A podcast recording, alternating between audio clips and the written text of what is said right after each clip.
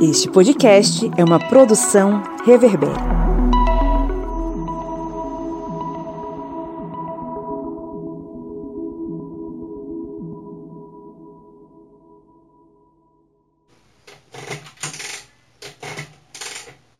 Diário do Correspondente de Guerras, episódio 30, Bélgica, dezembro de 1944.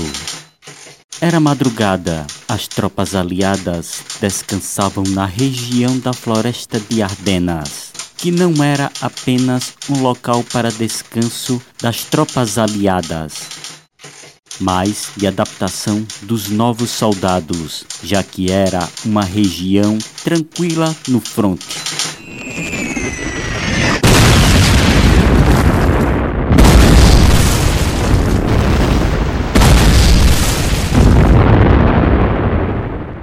Então, o silêncio do momento foi quebrado pelo som da artilharia alemã.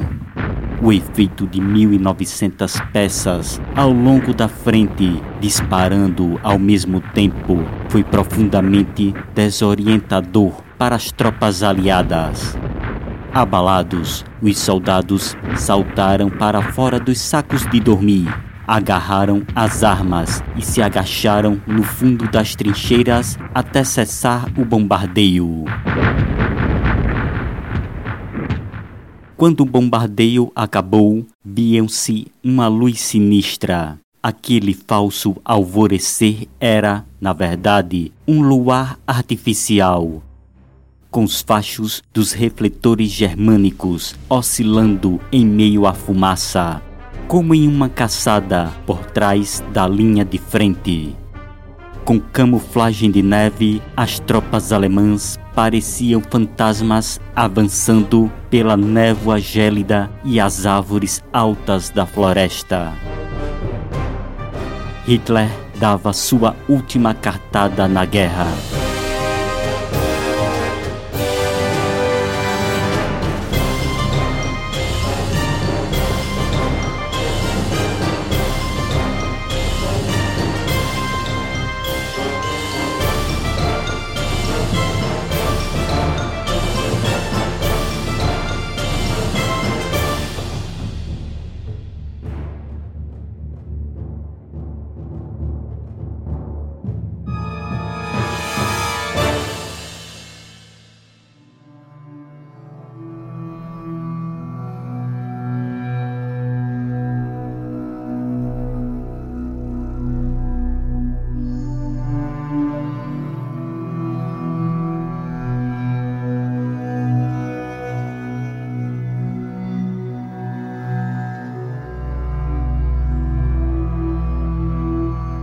Alemanha era pressionada em várias frentes. Perdera uma quantidade significativa de soldados e equipamentos, e seus parques industriais eram arrasados pelos bombardeios aliados. E mesmo diante de um quadro tão adverso, a ideia de Hitler era avançar contra os aliados no Ocidente o Führer ordenou uma ofensiva na região da floresta de Ardenas, que surpreenderia as forças aliadas, atacando por onde menos esperavam. E os objetivos eram extremamente audaciosos. A ofensiva iria dividir os exércitos dos Estados Unidos e da Grã-Bretanha as forças alemãs avançariam até conquistar a cidade portuária de Antuérpia, que tinha o principal porto de abastecimento das forças aliadas no continente, e envolver o exército britânico e canadense na fronteira entre a Bélgica e a Holanda. E Hitler acreditava que, após dividir as forças aliadas, forçaria os norte-americanos e britânicos a assinarem um acordo de paz em separado, sem o consentimento da União Soviética, para depois concentrar suas forças contra o Exército Vermelho.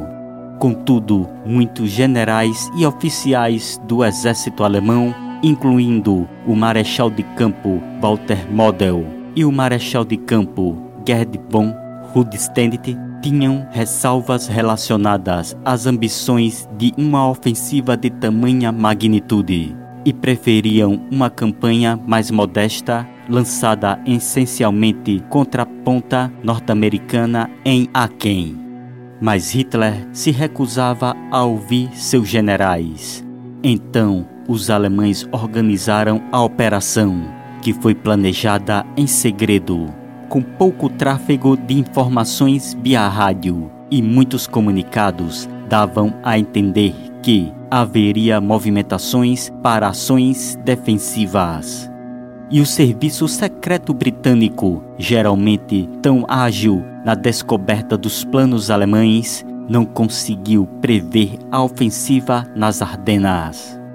E esta mesma região era usada para treinamento dos soldados recém-chegados ao fronte e repouso das tropas que não haviam sido transferidas para as folgas nas cidades que ficavam na retaguarda.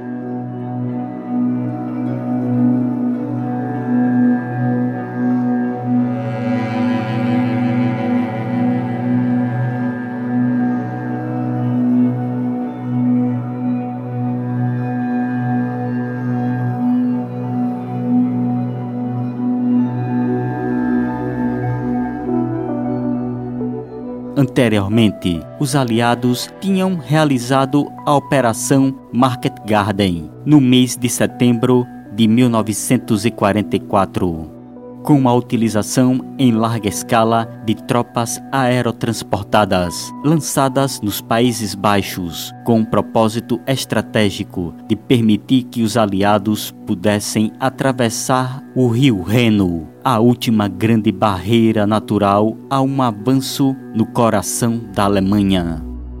Mas ocorreram muitos problemas com os aliados nesta operação as zonas de lançamentos dos paraquedistas, especialmente no caso da localidade de Arren, ficavam muito distantes de seus objetivos, as pontes.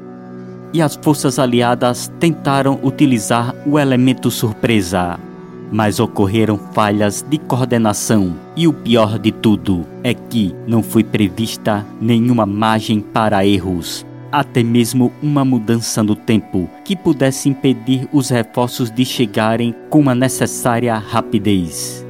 E a inteligência aliada sabia que a nona divisão Panzer da SS Hohenstaufen e a décima divisão Panzer da SS Frundsberg estavam na região de Arnhem mas a inteligência cometeu o erro fatal de supor que ambas as formações estavam tão exauridas após a retirada da França que não representariam uma séria ameaça.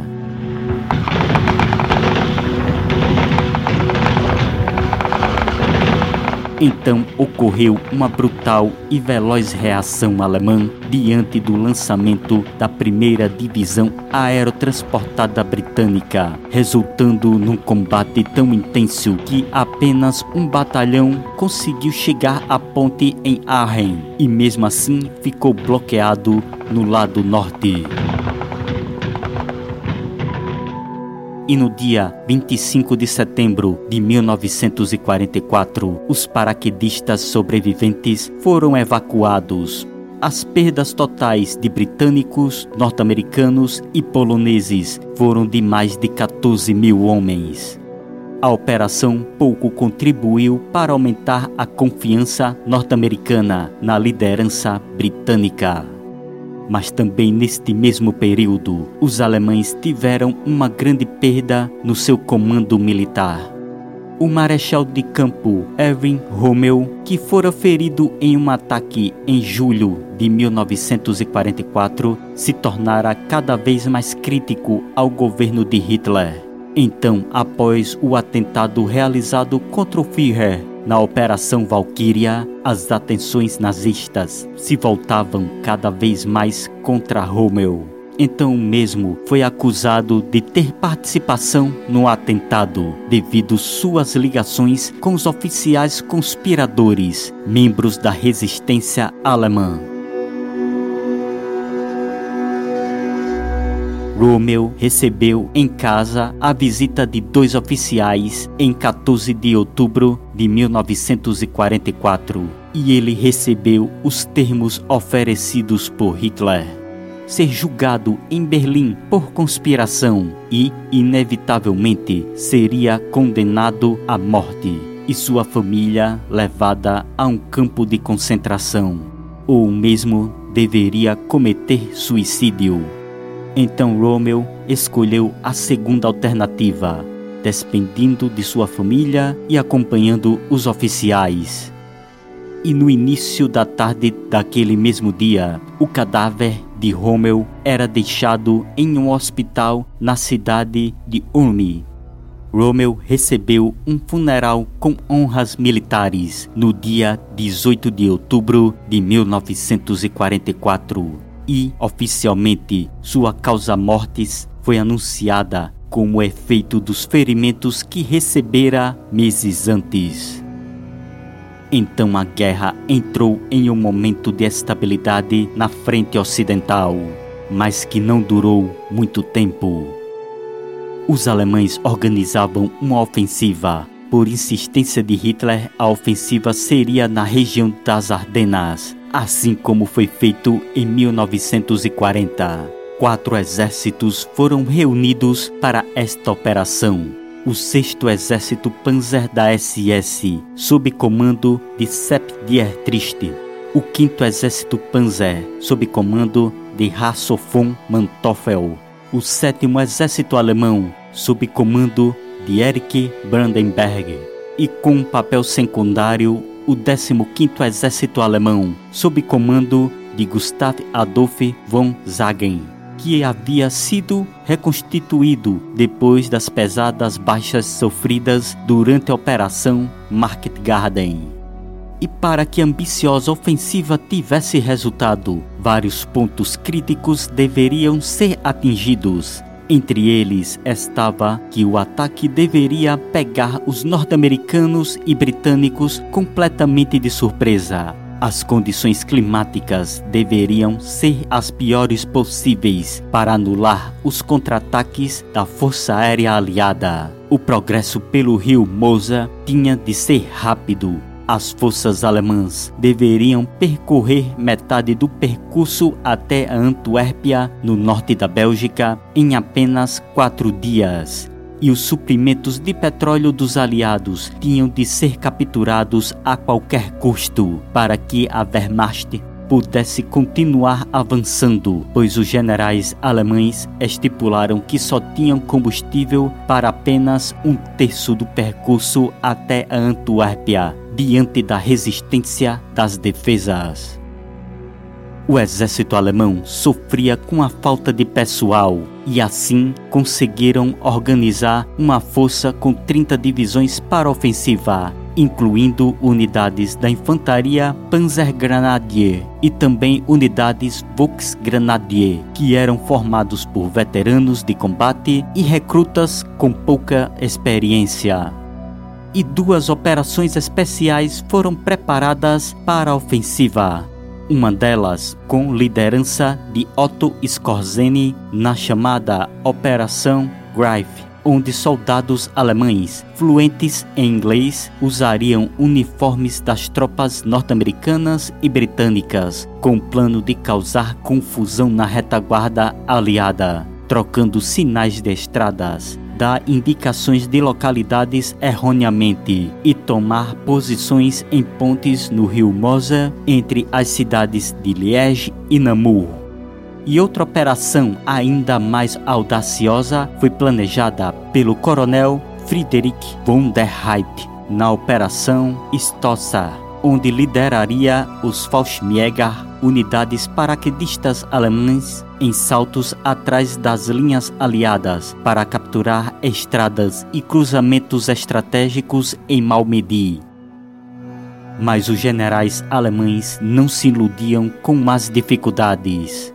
Em uma conversa com von der Heydt, o marechal de campo Walter Model, comandante da ofensiva, deu à operação menos de 10% de chances de sucesso, mas Model afirmou que aquela campanha era necessária porque poderia ser a última chance da Alemanha reverter o quadro na guerra.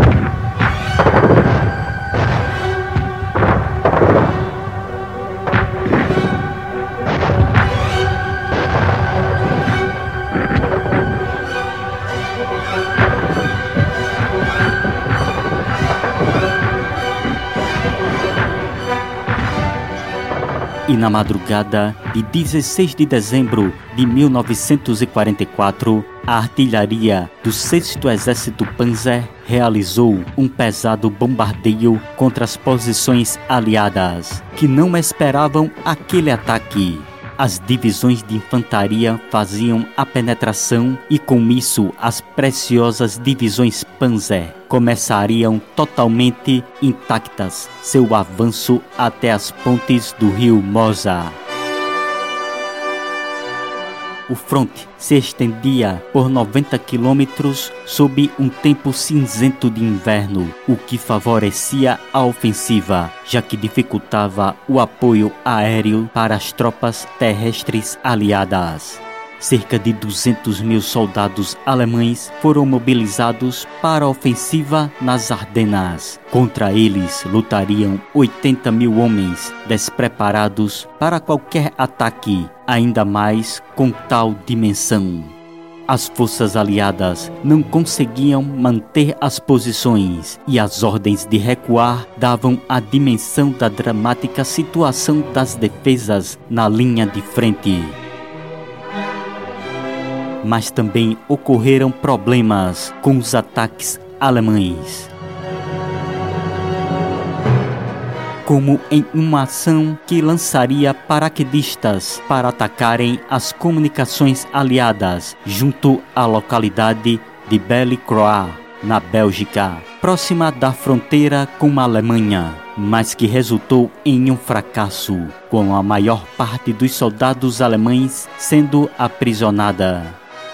Enquanto isso, os comandos alemães, liderados por Otto Skorzeny, avançavam pelas linhas aliadas, usando jipes e caminhões norte-americanos, e logo começavam a criar uma grande confusão, com uma retirada e modificação no posicionamento de placas, ou direcionamento errado para as tropas que tentavam chegar à linha de frente. Naquele momento, os aliados sofriam terríveis reveses perante o avanço alemão.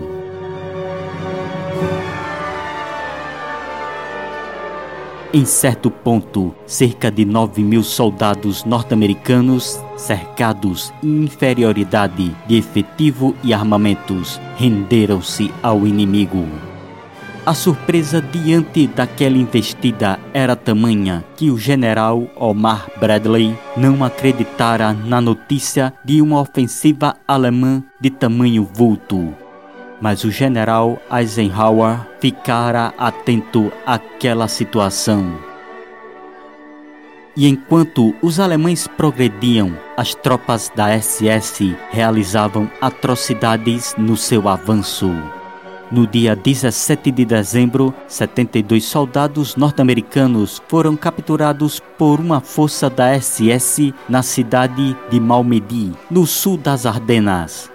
Mas esses soldados não foram levados como prisioneiros. Eles acabaram sendo levados para um campo aberto e, depois de revistados, foram alinhados e fuzilados. Doze prisioneiros ainda conseguiram escapar ao massacre e refugiaram-se numa mata próxima do local. Mas os alemães cercaram o local, ateando fogo e abatendo a tiros os homens que tentavam fugir. As notícias do massacre em Malmedy logo percorreram todas as zonas de combate, mas esse fato não teve o efeito esperado pelos soldados da SS pois ao invés de impor medo aos aliados, inspirou o desejo de vingança, em especial dos norte-americanos. E não demorou para que alguns dos comandos alemães infiltrados nas forças aliadas fossem desmascarados, e isso acabou gerando um frenesi de desconfiança e medo já que alguns dos soldados infiltrados diziam que tinham a missão de executar oficiais norte-americanos.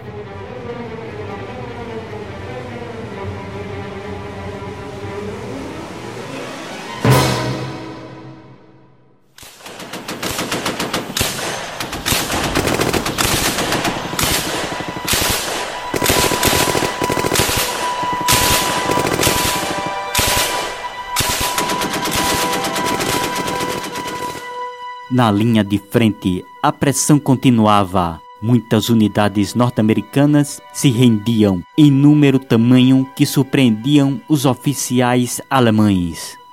E mesmo com os êxitos, no dia 22 de dezembro de 1944, o Marechal von Rundstedt pediu que Hitler autorizasse uma retirada para as montanhas Eiffel, o que foi recusado pelo Führer. Hitler mantinha sua fé na ofensiva. Mas um importante revés ocorreu contra os alemães. A ofensiva das divisões Panzer da SS, próximo da cidade de Elsenborn, se depararam com unidades do 5 Corpo do 1 Exército dos Estados Unidos, que iniciaram uma feroz resistência.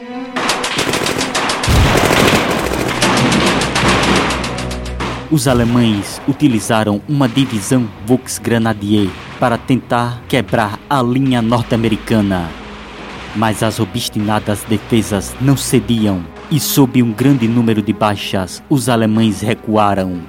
E aquela defesa conseguiu proteger os importantes depósitos de suprimentos nas cidades de Liège e Spa, na Bélgica, além das várias estradas importantes naquele setor.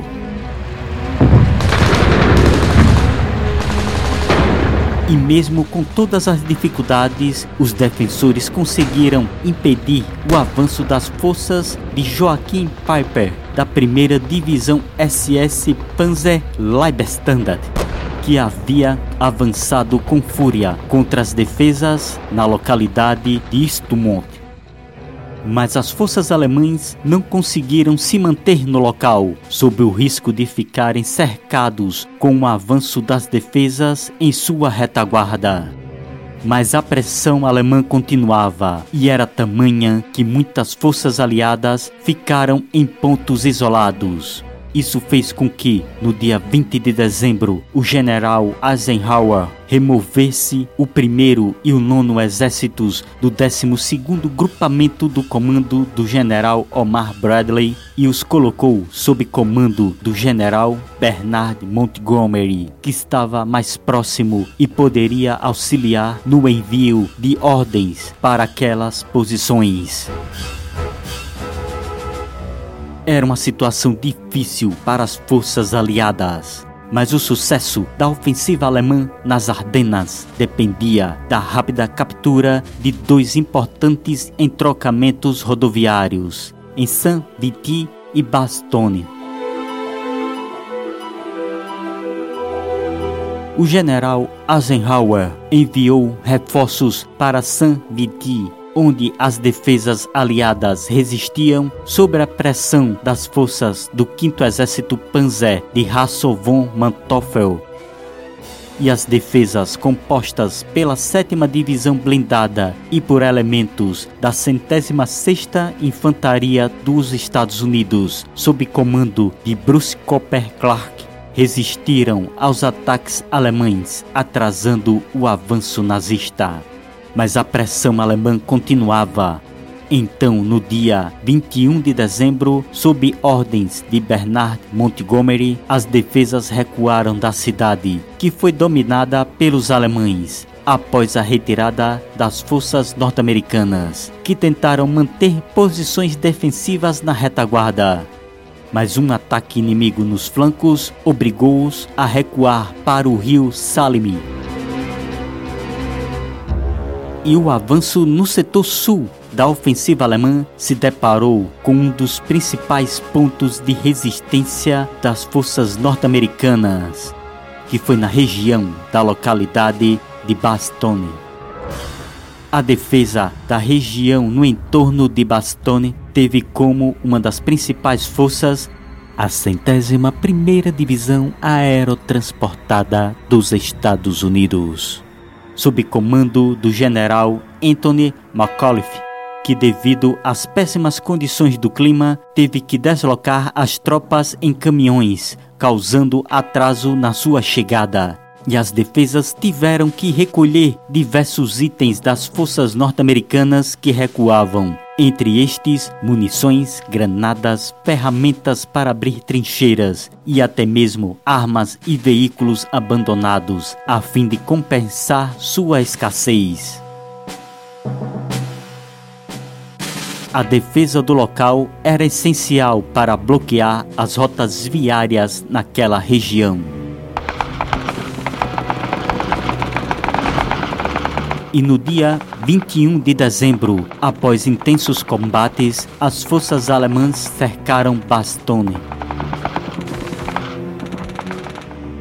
As condições dentro do perímetro defensivo logo se tornaram precárias devido à falta de remédios e à falta de médicos, pois muitos foram capturados pelos nazistas, além da escassez de comida e devido à intensidade dos combates, a munição também começou a escassear, incluindo da artilharia, que foi reduzida para apenas 10 cartuchos por canhão.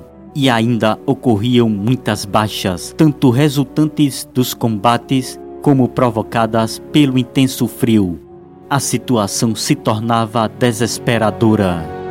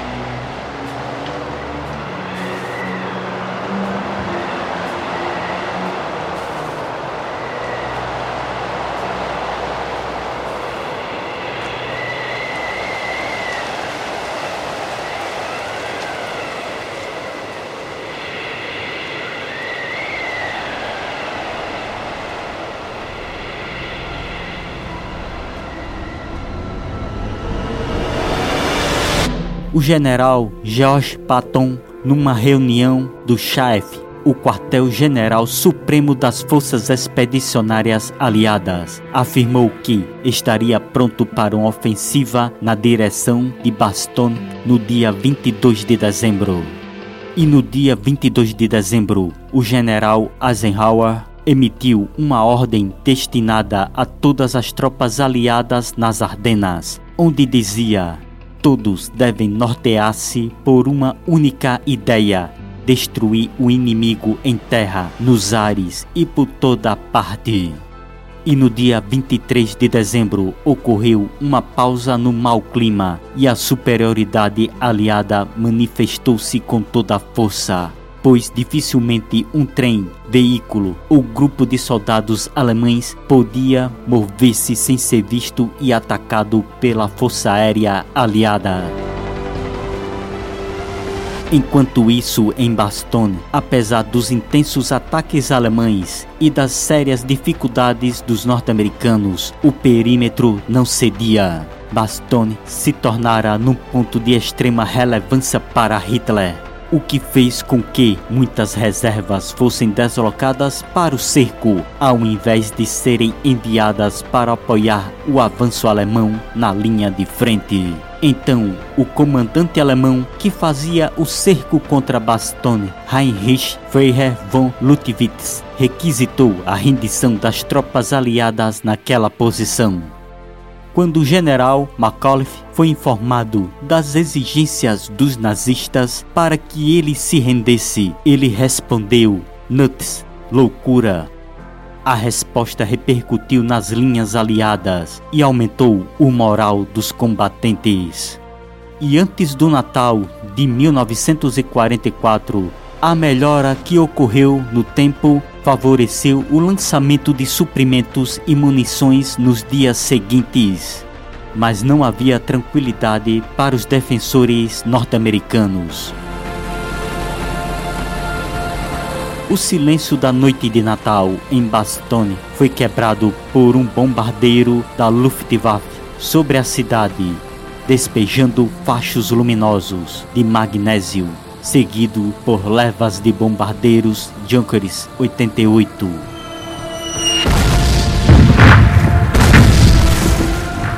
Aquele bombardeio provocou devastadores danos no perímetro defensivo. Esse bombardeio precedeu mais um assalto alemão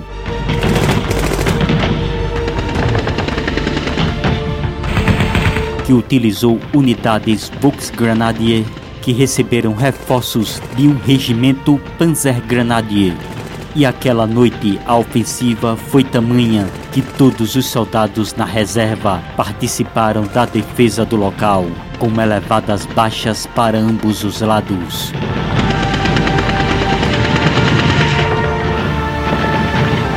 E mesmo com todas as dificuldades, no final daquele dia, os norte-americanos mantiveram as posições.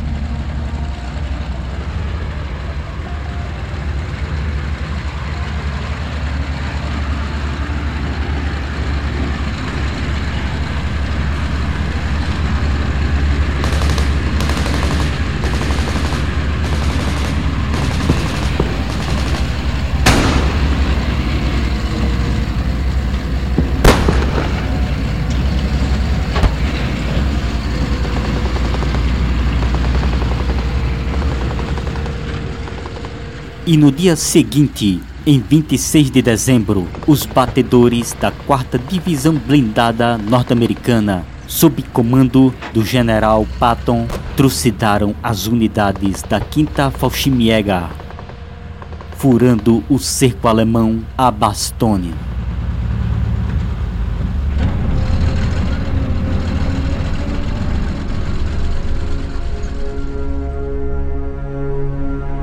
Os suprimentos eram levados para Bastogne e os feridos eram retirados. E enquanto os norte-americanos tentavam ampliar o tamanho daquela brecha, os alemães realizavam ataques para fechá-lo.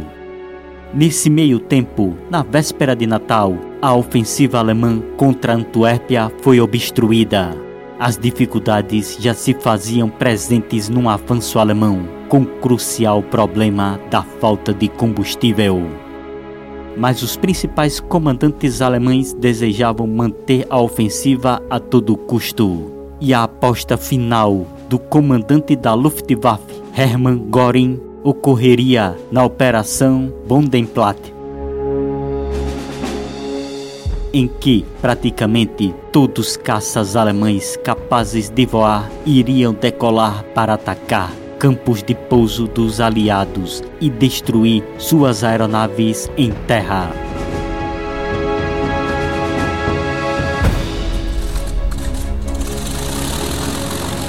E no dia 1 de janeiro de 1944, quase mil aviões alemães em 38 campos de aviação ligaram os motores logo no alvorecer, partindo para aquela operação. E o primeiro obstáculo para a Luftwaffe não foram as aeronaves inimigas, mas o fogo de suas próprias defesas antiaéreas,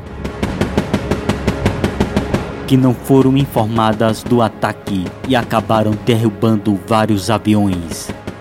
Mas, mesmo com erros de navegação e a resistência das defesas aliadas, os alemães atingiram 13 bases britânicas e 3 norte-americanas, destruindo ou danificando 465 aeronaves dos aliados. Contudo, os alemães perderam 271 caças e 65 foram danificados, numa situação em que a reposição delas se tornava cada vez mais difícil. Por terra no final do ano de 1944, o grupo de exército do Alto Reno, comandado por Heinrich Himmler, desferiu uma ofensiva chamada Operação Nordweide, que logo colocou o 6 Exército dos Estados Unidos em estado de atenção. Esta ofensiva alemã surpreendeu as forças aliadas e as cansadas tropas norte-americanas estavam prestes a iniciar um recuo para a linha logo a leste das montanhas Vosges, no leste da França, deixando a cidade de Estrasburgo sem defesa. Logo surgiu o pânico na França de uma possível retirada das tropas dos Estados Unidos da região da Alsácia. Mas após uma reunião entre De Gaulle, Churchill e Eisenhower, esta ordem foi suspensa e, mesmo exaustas, as tropas norte-americanas agradeceram por não recuar diante do inimigo.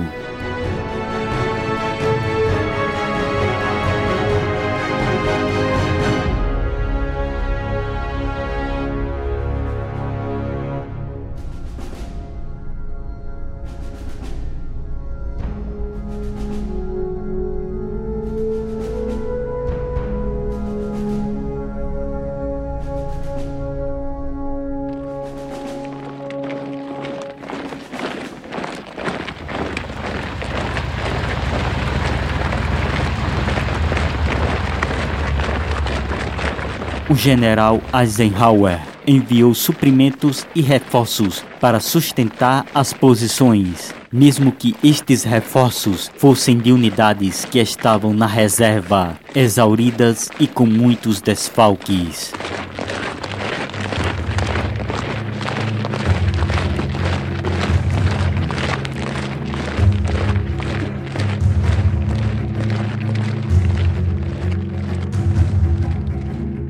Os alemães tentaram com unidades da 21ª Divisão Panzer cortar a linha de abastecimento norte-americana para Estrasburgo, resultando em pesados combates contra as defesas aliadas.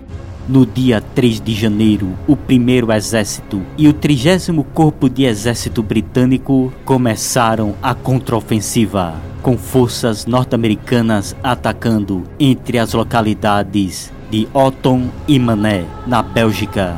Mas o avanço era dificultado devido à piora no clima, com um acúmulo de neve e gelo dificultando o avanço dos tanques em meio à densa neblina que dificultava o apoio aéreo. E as divisões alemãs, embora muito reduzidas, revidavam com intensa ferocidade.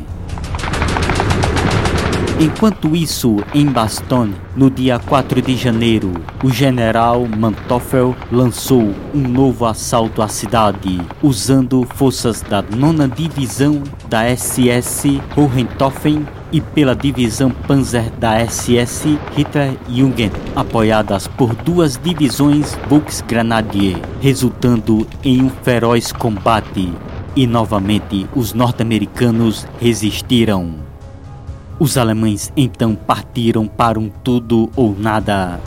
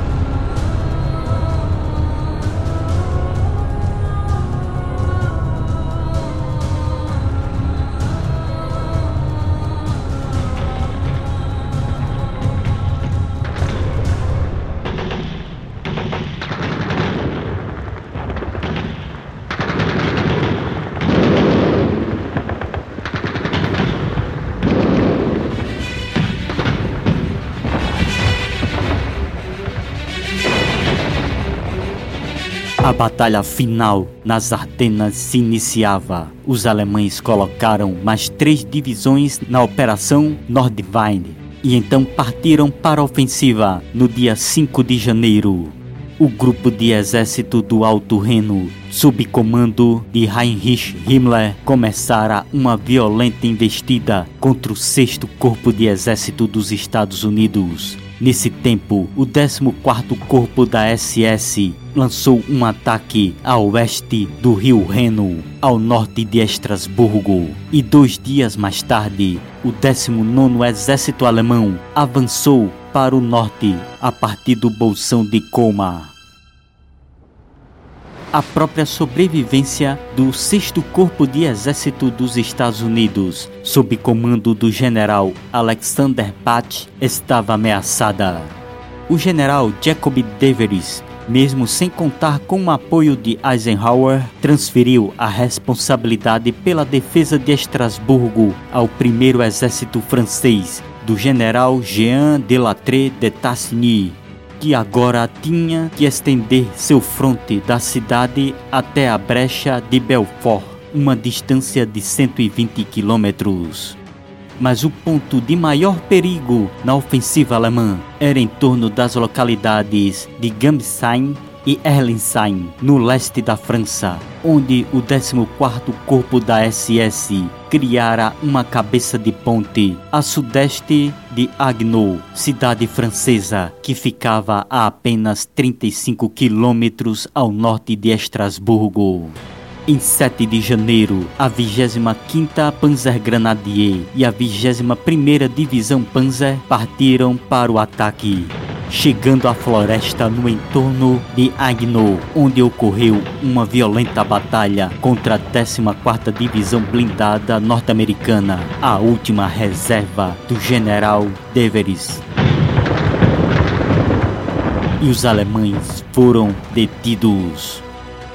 Ao norte das montanhas Vosges. A 45ª Divisão de Infantaria Norte-Americana conseguiu deter a 6 Divisão de Montanha da SS num combate tão violento que um dos batalhões dos Estados Unidos foi cercado, lutando por quase uma semana e apenas dois homens se salvaram. Mesmo impondo pesadas baixas aos aliados, os alemães estavam sendo detidos em vários pontos. Mas Hitler ainda estava obcecado com o dito de Frederico o Grande, de que aquele que lança seus últimos batalhões vence a guerra e em 16 de janeiro enviou suas últimas reservas, a 7 Divisão Fallschirmjäger e a 10 Divisão Panzer da SS Frudesberg, num ataque ao longo do Reno, para alcançar a cabeça de ponte em Gambsheim e conseguiram derrotar a inexperiente 12ª Divisão Blindada Norte-Americana em Erlenstein o general Deveris chegou a recuar ordenadamente. Mas a ofensiva alemã estava condenada.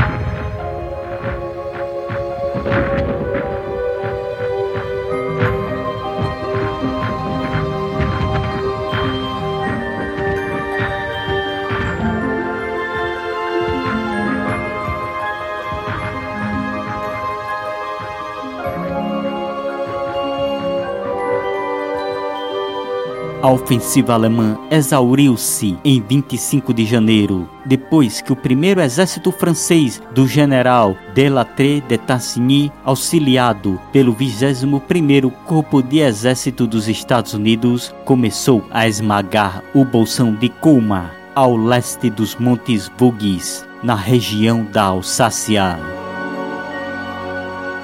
Aquela saliência dominada pelos alemães que ainda ameaçava a Alsácia, começou a ser pressionada por forças francesas com apoio de tropas coloniais e por forças dos Estados Unidos. Os alemães eram atacados pela artilharia e pelos bombardeios aéreos aliados, além de um número muito superior de soldados, com os aliados atacando com cerca de 420 mil soldados contra os alemães com 72 mil soldados.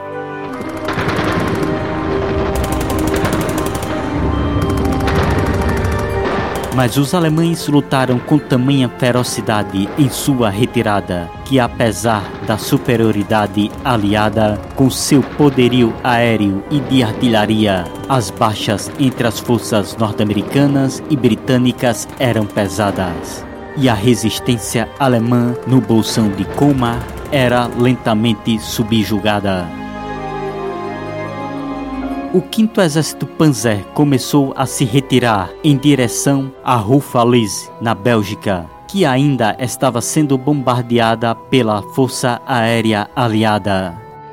A segunda Divisão Panzer e a Divisão Panzerlehr cobriram a retirada e desencadeavam violentas reações a qualquer investida das forças norte-americanas ou britânicas e os números e as condições bélicas prevaleciam. No dia 9 de fevereiro de 1945, o Bolsão de Colmar foi eliminado, com 1.600 soldados franceses e 540 soldados norte-americanos mortos. E cerca de 38 mil soldados alemães foram mortos, feridos ou capturados e o restante das forças alemãs recuavam. A última ofensiva de Hitler no fronte ocidental tinha fim.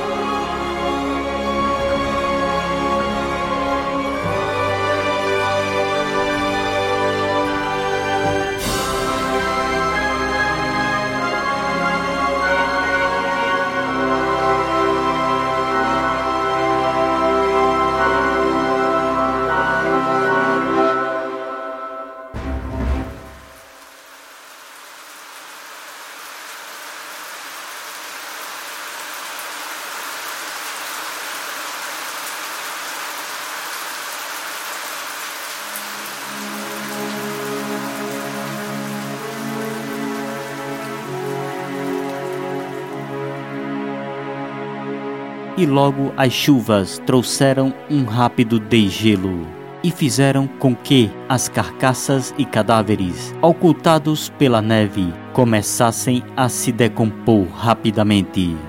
E o odor na região era terrível mas a ameaça de doenças que podiam afetar os próprios soldados levou as autoridades militares norte-americanas a enviar engenheiros militares com escavadeiras. Os mortos aliados receberam túmulos individuais, muitos dos quais eram enfeitados com flores pelos habitantes locais. Já os alemães eram simplesmente jogados em valas comuns, como vítimas da peste. Muitos deles estavam tão carbonizados pelas bombas de fósforo branco que era impossível saber sua nacionalidade. Mas o avanço aliado não tinha cessado, e agora restava o último baluarte das defesas alemãs na proteção do seu território a linha Siegfried.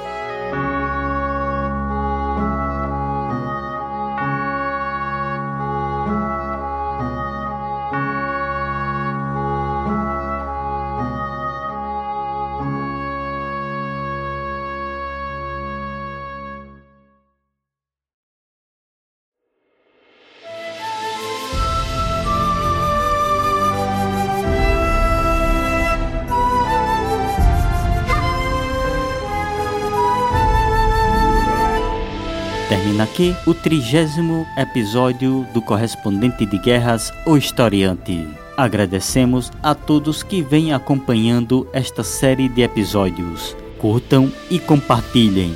E sigam o nosso podcast. E não deixem de marcar a sinalização no seu aplicativo de podcasts para ficar por dentro de todas as novidades que são postadas aqui.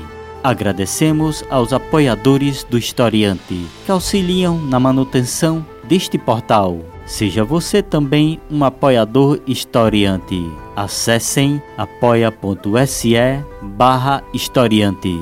Não deixem de seguir o Historiante em nossas redes sociais e acompanhar os outros podcasts da família Historiante. E façam o download do nosso aplicativo gratuitamente na sua Play Store só é pesquisar historiante. A referência bibliográfica para a realização deste podcast se encontra na descrição. Agradecemos a todos nossos ouvintes, seguidores e apoiadores e glória doravante a todos.